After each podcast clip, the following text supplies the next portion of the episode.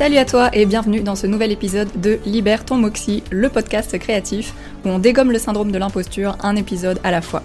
Moi c'est Amélie, je suis stratège de marque et coach pour les freelances créatives et créatifs. Le Moxie, c'est cette petite étincelle qu'on a tous et toutes au fond de nous, mais qu'on a souvent peur de laisser s'exprimer. Alors ici, on se serre les coudes ensemble pour grandir, oser et construire un business créatif qui soit kiffant et rentable. C'est parti pour ce nouvel épisode.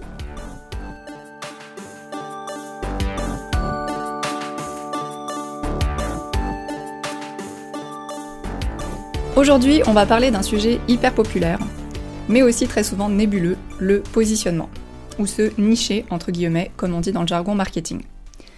Est-ce qu'il faut absolument se nicher pour réussir? Est-ce que si on décide de se nicher, on risque de rater plein d'opportunités? Est-ce que ça peut être une stratégie de ne pas se nicher? On va aller démystifier tout ça ensemble et remettre les pendules à l'heure pour la rentrée. Car oui, c'est déjà la rentrée, et je crois que pour beaucoup d'entre nous, c'est synonyme de motivation, de possibilités, genre l'ardoise blanche où on recommence avec plein d'énergie. Mais je trouve aussi que c'est une période remplie d'injonctions. Et on peut vite oublier d'être gentil avec soi-même.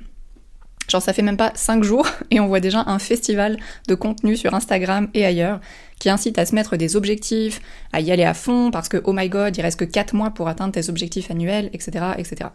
Genre t'es encore en train d'enlever le sable de tes valises et de tes fringues qu'il faut déjà switcher en mode productivité et motivation à bloc. Alors avant qu'on rentre dans le vif du sujet, j'avais envie de faire un mini aparté pour te dire tout simplement, on se lâche la grappe. Genre, c'est ok. si tu ressens le besoin de te reposer, malgré le fait que ce soit la rentrée, repose-toi. Si t'as pas pris de vacances pendant l'été et que tu veux faire une pause, fais une pause. Et surtout, si la rentrée est pour toi synonyme de motivation, ça l'est pour moi, mais fais les choses avec bienveillance envers toi-même. Et je te dis ça vraiment, mais avec beaucoup de recul parce que je suis la première à me mettre 15 millions d'objectifs et à penser que mon énergie est illimitée. Mais c'est jamais une bonne stratégie et on finit souvent échoué sur le canapé pendant 48 heures parce qu'on n'en peut plus. Donc les objectifs et la motivation, c'est oui. La grosse pression bien toxique, c'est non. On s'écoute et on fait à notre sauce. Ok, maintenant que ça c'est fait, on peut rentrer dans le vif du sujet. Donc le positionnement en marketing et en stratégie de marque, c'est un sujet qui est hyper galvaudé de nos jours. Genre, il y a énormément de contenu sur l'importance de se nicher, sur comment le faire, sur le fait que si tu ne le fais pas, tu risques de mourir. Je blague. On... bon, on va vraiment. Je pense qu'il faut remettre les pendules à l'heure sur ce sujet déjà et démystifier un petit peu qu'est-ce qu'on entend par se positionner et comment est-ce qu'on peut trouver un positionnement qui soit aligné avec nous-mêmes et qui servent nos objectifs de façon euh, bienveillante envers soi, j'ai envie de dire. Se positionner ou se nicher, ça veut tout simplement dire en fait choisir une petite boutique bien à toi dans une grande rue commerçante. Je sais que c'est un concept qui peut être très nébuleux et surtout assez contre-intuitif. C'est-à-dire que d'emblée, quand on lance son entreprise, c'est pas naturel de se dire je vais réduire ma cible et limiter le nombre de personnes à qui je m'adresse. C'est plutôt l'inverse, en fait, on a envie d'avoir le plus de contrats possible, on a envie d'être le plus visible possible. Alors, quand on nous dit, bah, il faut absolument se nicher et préciser sa clientèle cible, on a un peu l'impression qu'on va se couper de plein d'opportunités. Donc, pour cet épisode, on va jouer un petit jeu ensemble et prétendre que toi et moi, on a envie d'ouvrir une boutique sur une rue commerçante. Genre, on est dans les Sims en mode entrepreneuriat.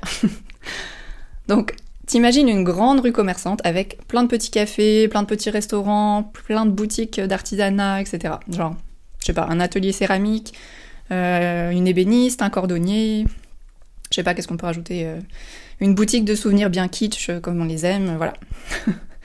Donc on a notre rue avec tous nos petits magasins, et toi et moi, on arrive et on veut ouvrir notre boutique. On va partir sur deux approches différentes pour ce petit jeu. Moi, je vais décider de foncer tête baissée, ce qui me correspond assez bien dans la vie en général, et de lancer, qu'est-ce que, qu'est-ce que j'ai envie de faire? Allez, un petit magasin d'informatique, d'électronique. Parce que après tout, les gens, ils ont toujours besoin de matériel électronique divers, et que je me dis, c'est plus sympa que de commander en ligne, ça va marcher. Donc, je m'organise, je commande mon stock, hop, j'ouvre ma boutique. Toi, pendant ce temps-là, tu vas opter pour une approche différente à la place de te de foncer tête baissée comme moi, tu vas prendre un petit, petit thé vert et tu vas faire trois colonnes sur une feuille. La première colonne, tu mets ce que tu adores faire dans la vie en général. Donc Vraiment, on s'en fout. Pro, perso, ça peut être jardiner, faire de nouvelles rencontres, boire un verre en terrasse, dessiner, ce que tu veux. Tout ce que t'aimes dans la vie. Dans la deuxième colonne, tu vas mettre tout ce pourquoi tu as du talent. Et pas de fausse modestie ici, hein, on y va avec le vraiment le plus objectivement possible. Dans quoi es-tu doué? Tu listes tout. Et dans la troisième colonne, tu vas regarder un peu ce qui se passe dans la rue. Donc dans cette rue commerçante. Essayer d'observer un peu les personnes qui s'y trouvent, comment elles sont habillées, est-ce qu'il y a beaucoup de familles ou plutôt beaucoup d'étudiants? Est-ce que les gens ont l'air d'aller plutôt dans des cafés indépendants ou au McDo du coin? Donc ta mission, ça va être de détecter les tendances pour essayer de comprendre de quoi les gens ont besoin, et tu notes tout ça dans la troisième colonne. On est dans la théorie, hein, c'est vraiment on joue un jeu là. Donc moi de mon côté, je pète le feu, j'ai mis de la peinture sur les vitres de ma future boutique pour qu'on voit surtout pas ce que j'y mijote, et je suis en train de faire mes petites affaires, de préparer les étagères, etc. etc. Tout va bien, j'ai trop confiance, je sais que ça va cartonner parce que je kiffe ce que je fais. Toi, après avoir fait tes trois colonnes, intérêt, talent, besoins et tendances des gens, bah tu vas essayer de trouver deux trois idées de boutique qui te permettent de faire à la fois quelque chose que tu aimes, quelque chose pour laquelle tu as du talent, au moins un peu, et quelque chose qui va correspondre à un besoin des gens.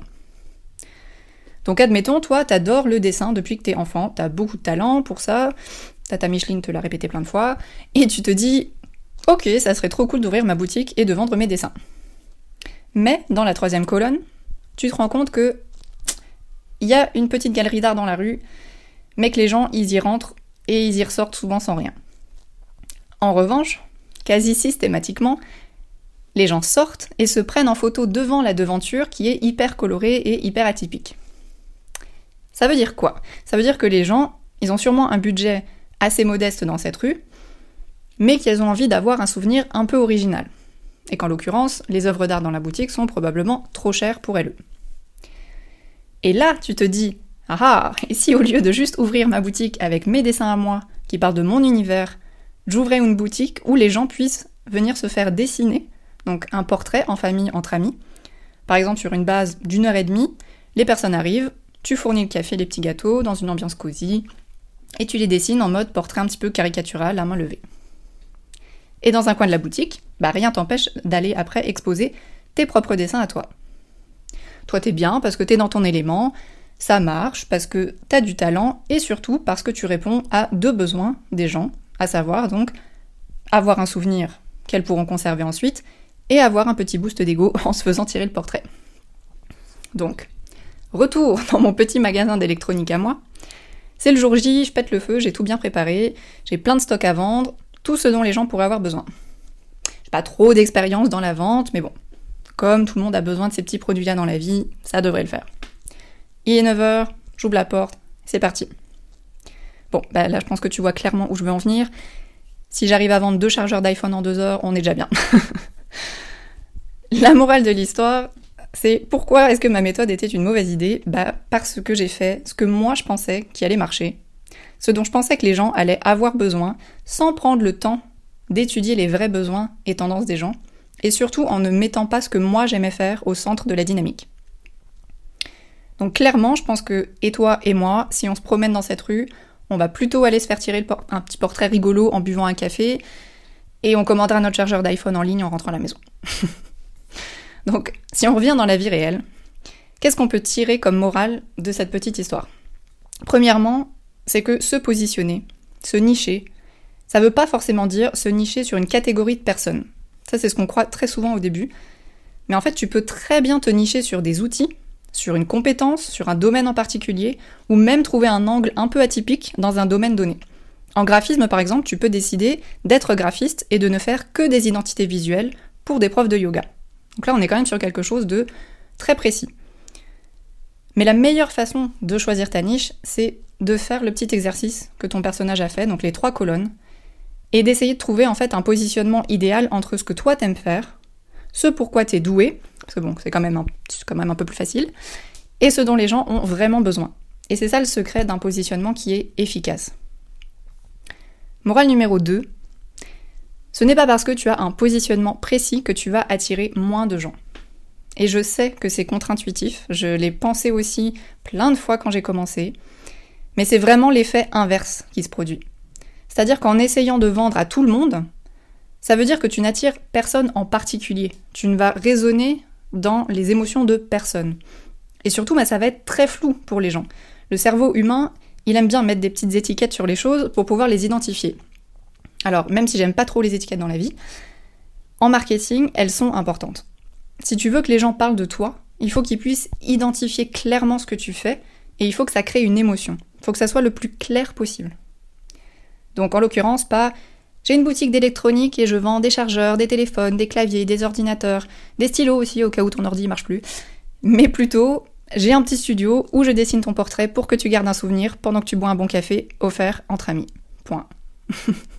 ça crée des émotions, ça vient toucher des besoins divers et c'est cool. On sait que tu fais ça, tu vas être reconnu pour ça, les gens vont partager ça sur leurs réseaux sociaux, enfin voilà, tu vois le topo. Donc s'il y a une chose à retenir de cet épisode et de cette petite histoire, c'est que c'est essentiel en fait d'avoir un positionnement précis pour faire sortir ta marque créative du lot. Mais il faut que, ce positionnement, ça soit un combo en fait de ce que toi t'aimes, de ce pourquoi t'es doué, et que ça vienne répondre à un besoin de ton audience cible. Et je crois qu'en fait pour nous les créatifs, en fait ça peut être hyper dur d'accepter que nos créations, ne se suffisent pas forcément à elles-mêmes pour vendre. Surtout si t'es artiste-auteur, c'est très dur en fait d'aller monétiser notre univers. Et parfois, en fait, bah, parfois c'est le cas, ça se vend comme ça, et tant mieux. Mais 90% du temps, ça va être beaucoup plus facile d'accorder tes créations à un besoin particulier de ton audience. Donc de trouver un angle qui te permette de toi kiffer en créant ce que t'aimes créer, mais qui vienne aussi créer une émotion et répondre à un besoin particulier du marché. Par exemple, même si toi, tu es web designer et que tu aimes faire toutes sortes de sites, bah c'est très cool. Mais est-ce que tu préfères dire que tu fais des sites pour tout le monde pendant deux ans en espérant que les gens viennent te trouver, comme moi et ma boutique d'électronique Ou est-ce que tu préfères décider de ne réaliser par exemple que des sites minimalistes et, euh, je sais pas, euh, écologiques par exemple, éco-conçus, pour pouvoir être identifiable plus facilement et avoir un concept unique, qu'on sache que, tiens, Léa, elle fait uniquement des sites éco-conçus? Que tu sois reconnu pour ça. Ça va être beaucoup plus facile. Donc, je sais pas ce que tu préfères, je te laisse décider pour toi-même, mais wink wink, j'ai ma petite idée sur ce qui va le mieux fonctionner. On arrive déjà à la fin de cet épisode. J'espère qu'il aura pu t'aider à démystifier un petit peu et comprendre un peu mieux l'importance de se positionner. Mais j'espère aussi et surtout que si tu trouvais ça difficile de le faire et un petit peu nébuleux, bah que cet exercice des trois colonnes pourra t'aider à brainstormer un petit peu tout ça. C'est l'exercice que je fais pour moi-même, que j'ai fait à plusieurs reprises, que je fais faire à mes clients-clientes en accompagnement, parce que vraiment, il permet de brainstormer et de trouver des connexions optimales entre ce que toi tu kiffes et ce qui va pouvoir fonctionner sur ton marché. J'en profite aussi pour te dire que je me suis mise en mode Mère Noël pour la rentrée, parce que j'avais envie qu'on parte tous et toutes sur des bases kiffantes. Et du coup, j'ai sorti un nouveau petit produit qui est en pré-lancement actuellement, avec un petit cadeau à la clé. Donc il s'agit d'un template de stratégie de marque qui fait plus de 50 pages avec une vidéo explicative, pardon, et qui te permet ben, soit de poser les bases de ta propre stratégie de marque, soit d'avoir un document complet à utiliser pour tes clients-clientes, si tu es graphiste ou brand designer, et que tu souhaites commencer à faire de la stratégie de marque en fait. Donc il sort ce mercredi, le 7 septembre, et il est au prix de 48 euros. Et le gros bonus de rentrée, c'est que si tu commandes en pré-vente, donc jusqu'à mardi le 6 minuit, je t'offre une heure de coaching personnalisé avec moi à utiliser jusqu'en septembre 2023. Voilà, ça c'est la petite parenthèse post à pub si ça t'intéresse. Tu pourras retrouver évidemment tous les liens qu'il faut dans la description de cet épisode. Je n'ai plus qu'à te souhaiter une très belle semaine, pleine d'audace et de moxie. Si cet épisode t'a été utile, bah ça serait vraiment sympa à toi de me laisser quelques petites étoiles ou de partager l'épisode sur tes réseaux sociaux. Comme ça, il tombera dans les oreilles de plein d'autres créatives et créatifs. Belle rentrée à toi et à lundi prochain.